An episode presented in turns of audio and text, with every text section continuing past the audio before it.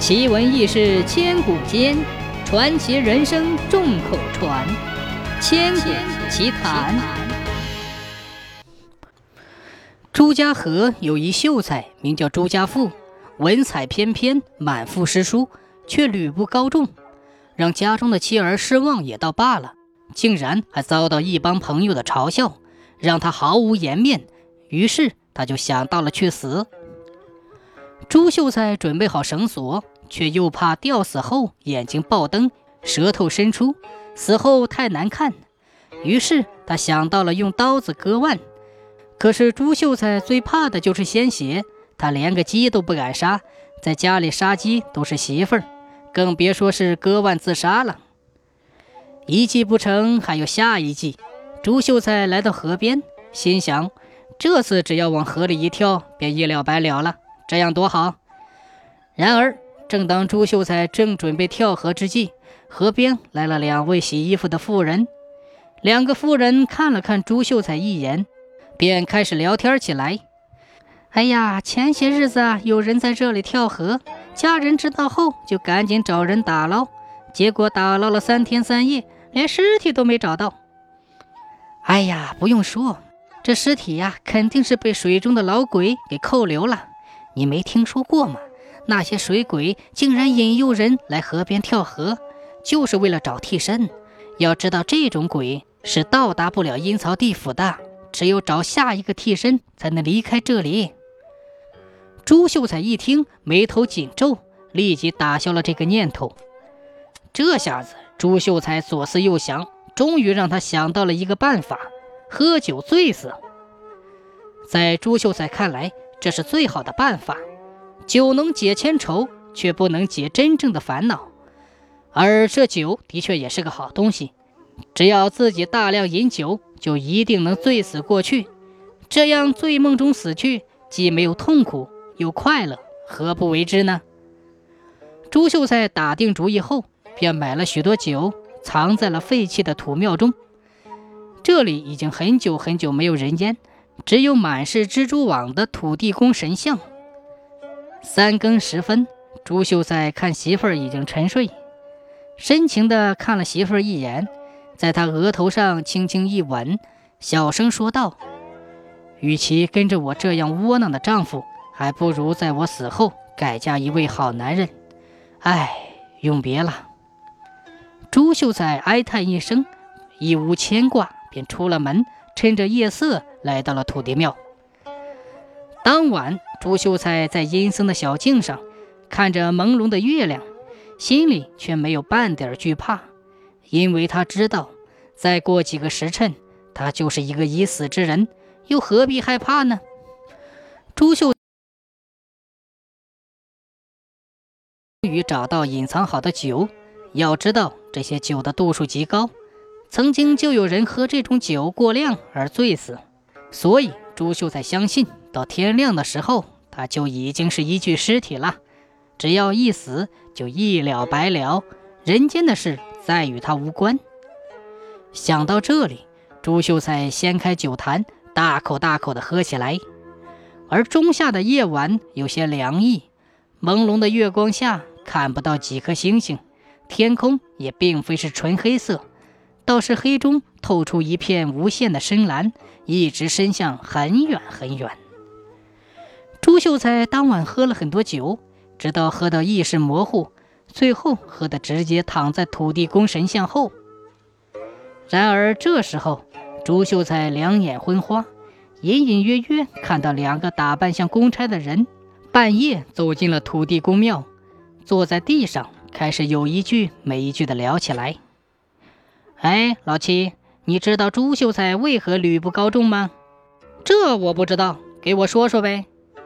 朱秀才听到这里，摇晃了一下脑袋。只见土地庙中竟然有两个一高一矮的人，他们两人一胖一瘦，这让朱秀才心里一怔，心想：老七，难道这两个人就是传说中的黑白无常？其中白无常百姓称之为七爷，黑无常称为八爷。两人生前是至交好友，情深意重，死后下了地府，阎王看他们兄弟两人情深。这才让他们当了阴间的公差，专门拘押鬼魂。朱秀才看到黑白无常二人，心里一阵开心，看来自己是真死了。不过，就算是要死，也要死得明白。何不听听黑白无常二人说说自己为何屡不高中的原因？这样死后下地府也没有什么好抱怨的啦。哎呀，我告诉你吧，这朱秀才呀，履不高中是因为……然而可恶的是，关键时刻，朱秀才耳朵嗡的一声，竟然没有听清楚黑白无常到底说了什么。接下来，朱秀才身子一轻，便向着前方飘去。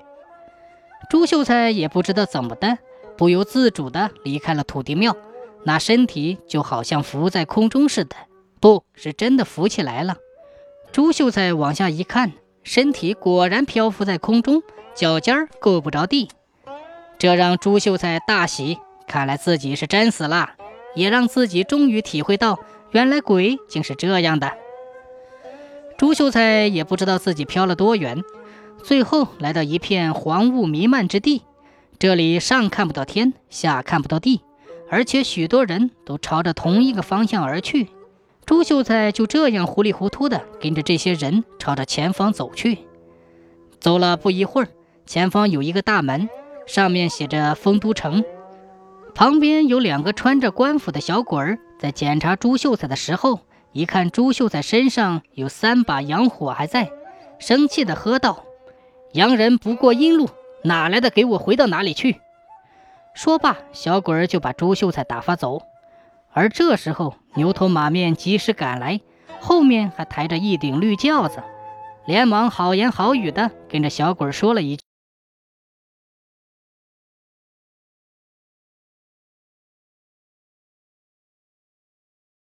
而牛头马面把朱秀才推进了轿子，这一下，朱秀才心里怀疑，自己明明在阴间，为何小鬼说自己阳寿未尽呢？而牛头马面还抬着轿子把自己接走。